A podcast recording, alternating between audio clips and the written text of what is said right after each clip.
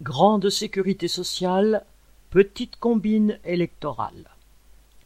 Le ministre de la Santé plaide pour ce qu'il appelle une grande sécurité sociale, c'est-à-dire la fin des mutuelles et complémentaires santé par leur intégration dans le système général. Aujourd'hui, 80% des dépenses de santé sont remboursées par la sécurité sociale, 13% par les mutuelles, soit 30 milliards d'euros, et 7% restent à charge des malades eux-mêmes.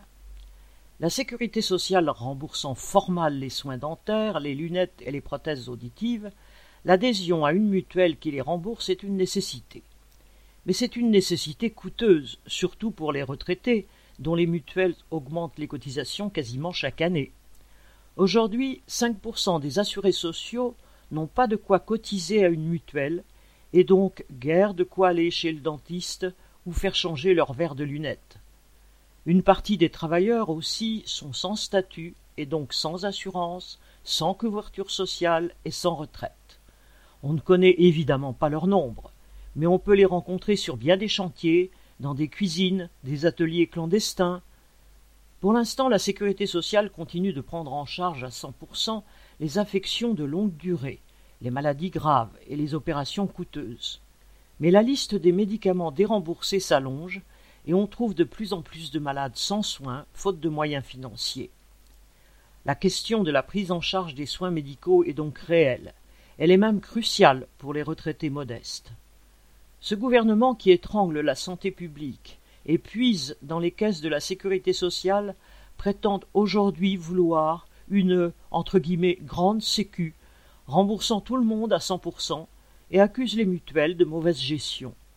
Les gestionnaires de ces dernières se défendent, et chacun y va de son argument et de son calcul. Qu'il y ait ou non une réforme, Véran et surtout Macron se seront présentés pendant quelques mois comme des défenseurs des petits contre les abus des mutuelles. C'est tout ce qui compte en période électorale. La sécurité sociale et le système des mutuelles consistent à faire assumer à l'ensemble des travailleurs les frais de santé des familles, des malades, des accidentés et des retraités.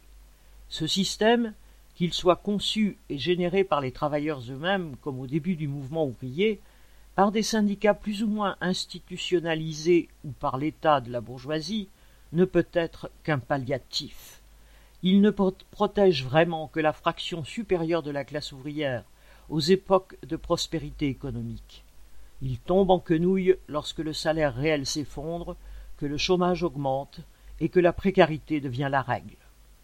Ni les promesses de Macron, ni les assurances des mutuelles, ni les plans mirobolants des directions syndicales n'arrêteront la dégradation du remboursement des dépenses de santé.